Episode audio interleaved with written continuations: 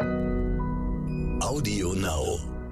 Kreuzallergien. Heute kommen wir diesen kleinen Kreuzrittern mal auf die Spur.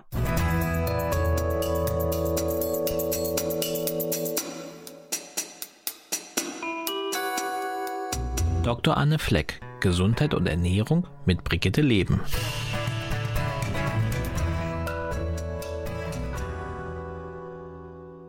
Allergien an sich sind ja schon tückisch, aber wo eine ist, ist häufig auch noch eine oder sind gleich mehrere.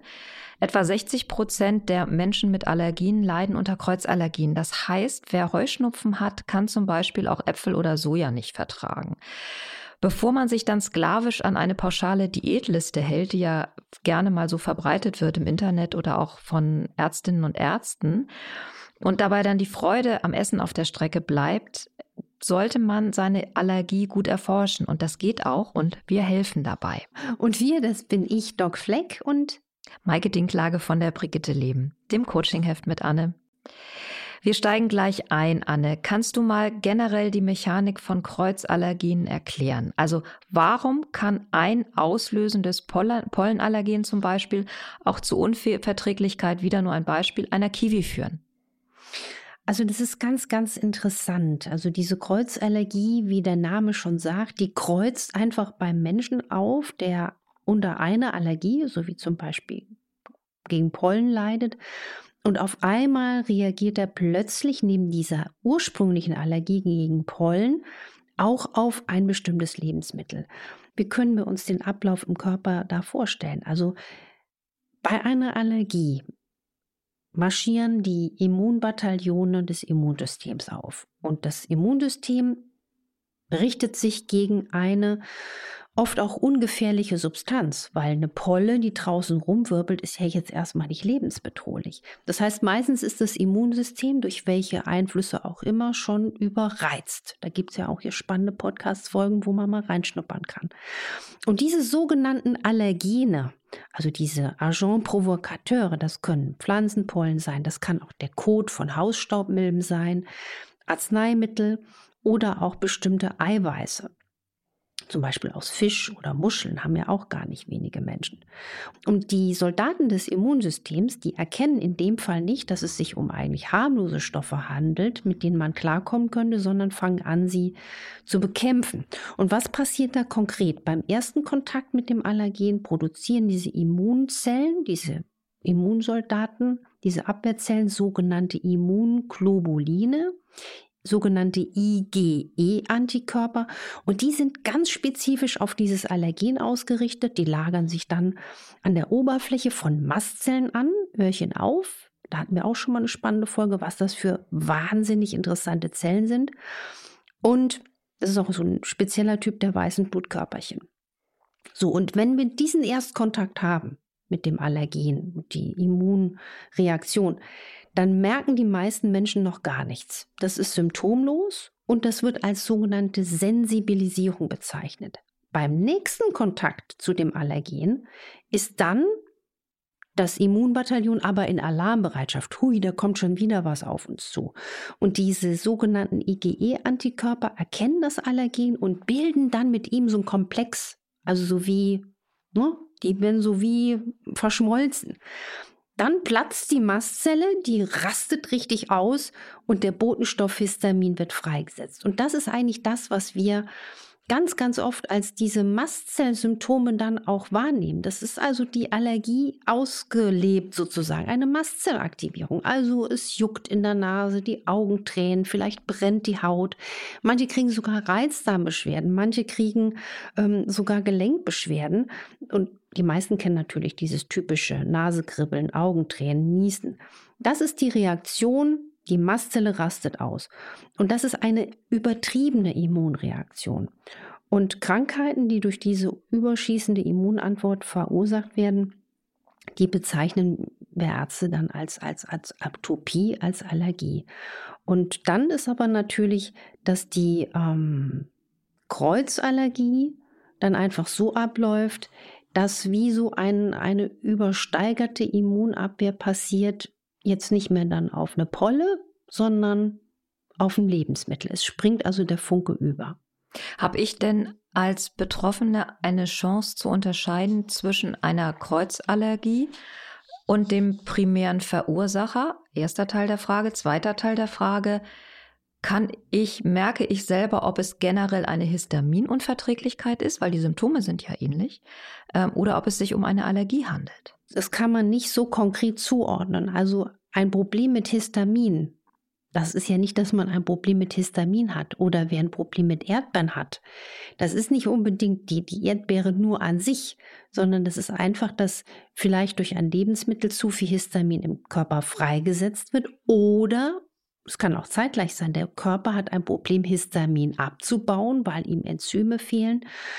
Und ähm, es ist aber in der Regel so, wenn man jetzt eine bestehende Allergie hat, zum Beispiel gegen Pollen, also nehmen wir mal einfach das Beispiel Birkenpollen, haben ja sehr viele, dann kann man, und da gibt es auch wunderschöne Übersichtsarbeiten zu, schon zuordnen, wenigstens im Groben, auf welche Lebensmittel man dann potenziell eine Kreuzallergie entwickeln kann. Also zum Beispiel bei der Birke, bei Erle oder Haseln sind das zum Beispiel gängigerweise Äpfel, Haselnüsse, Sellerie, Karotten, Soja und so weiter. Wovon hängt es denn aus deiner Sicht ab, ob eine Kreuzallergie richtig schlimm wird? Oder es gibt natürlich auch die Variante, die schlummert einfach so vor sich hin und man bemerkt es kaum. Also was führt dazu, dass die Intensität der Allergie verstärkt wird? Erstens mal, wie weit die Mastzelle, die quasi Immunzelle, schon irritierend ist und aufgeregt ist für alle, die das jetzt noch nicht so kennen, gerne mal in die Folge Mastzelle reinhören. Hoch, hoch spannend.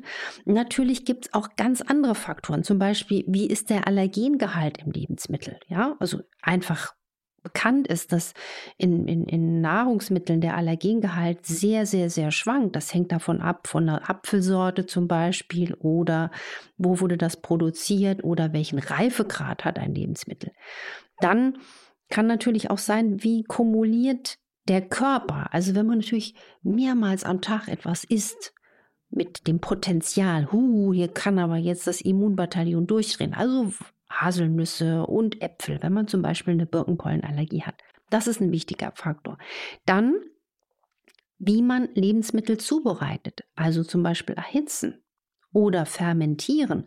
Durch solche Zubereitungsarten kann das Allergen zerstört werden. Dann natürlich ein riesiger Punkt, wie stark fliegen denn die Pollen. Ne? Es kann ja sein, dass du eine Birkenpollenallergie hast. An einem Tag fliegt kaum was rum, dann merkt man das auch nicht. Was auch sehr, sehr spannend ist, dass wir auch wissen, dass zum Beispiel Medikamente eine Allergie steigern können. Zum Beispiel bekanntermaßen nicht-steroidale Antirheumatika oder Beta-Blocker, genauso wie Stress, was klar ist, die Mastzelle wird angepiekst, Alkohol piekst auch die Mastzelle an, dann hormonelle Einflüsse, zum Beispiel während der Menstruation oder zum Zeitpunkt der Schwangerschaft, können Allergien ausgebreiteter sein. Und was man unterschätzt, wenn man sehr, sehr stark sich sportlich auspowert. Weil das einfach ganz generell schwächt. Weil das einfach auch das Immunsystem äh, äh, quasi irritiert. Ja. Muss ich generell vorsichtig sein, wenn ein Allergietest, also egal ob der jetzt auf der Haut vorgenommen wird oder im Blut, positiv ausfällt? Und muss ich dann schon, also wenn ich quasi die Bestätigung habe, ich habe wahrscheinlich eine hohe Sensibilität für einen bestimmten Stoff. Sollte ich dann schon präventiv Nahrungsmittel meiden, die häufig bei Kreuzallergikerinnen dann zum Problem werden, eine Rolle spielen? Wenn man jetzt wirklich glaubt, an einer Kreuzallergie zu leiden, dann gilt die allgemeine Empfehlung, man sollte nicht vorbeugend Diät halten und jetzt nicht bestimmte Lebensmittel ganz grob alle verbannen und vom Speiseplan streichen.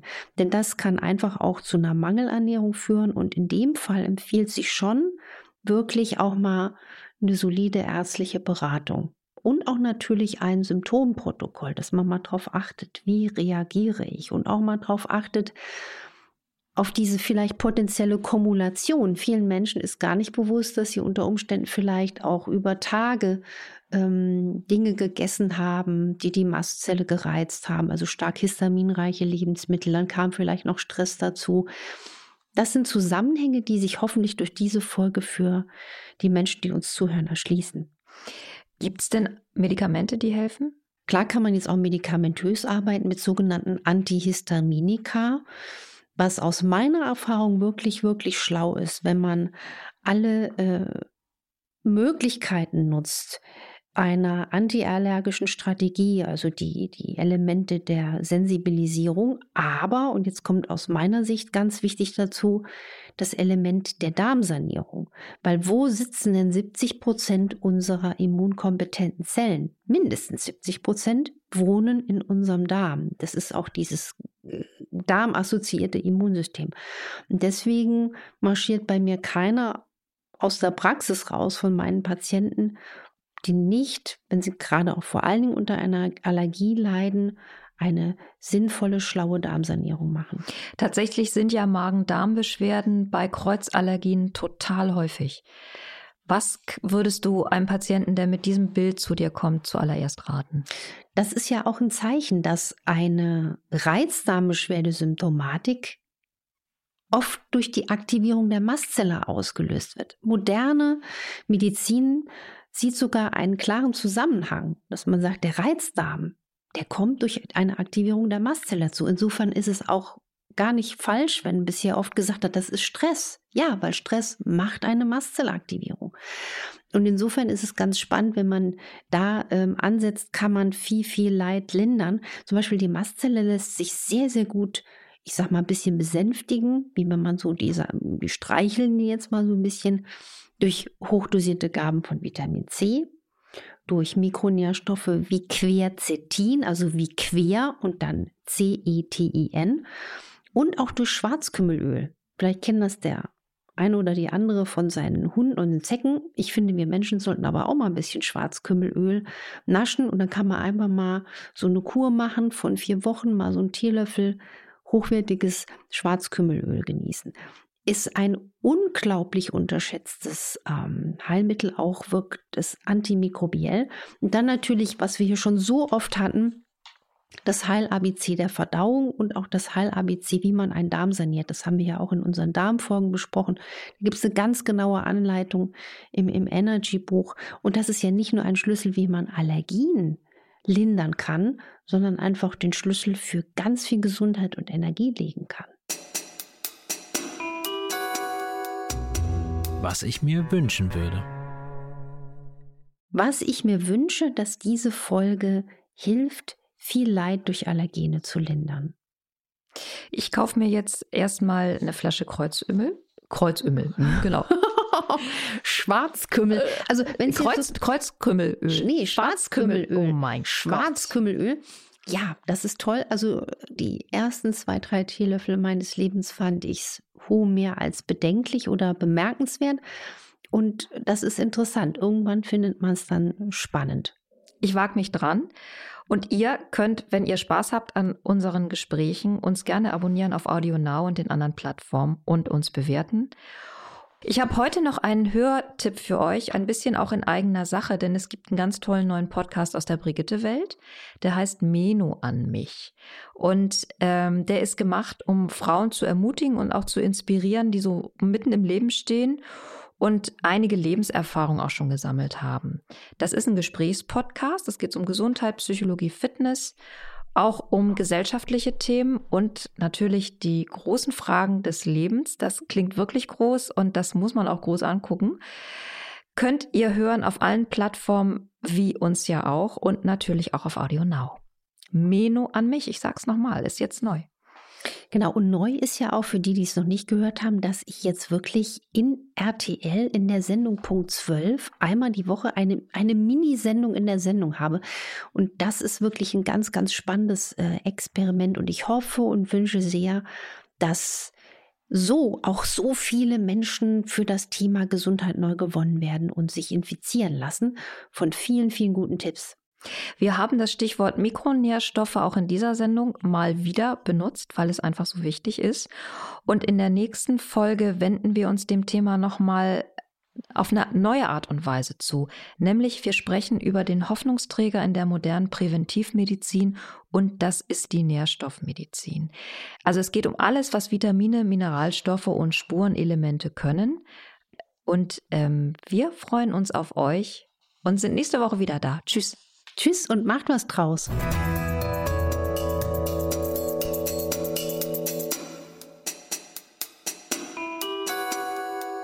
Dr. Anne Fleck, Gesundheit und Ernährung mit Brigitte Leben.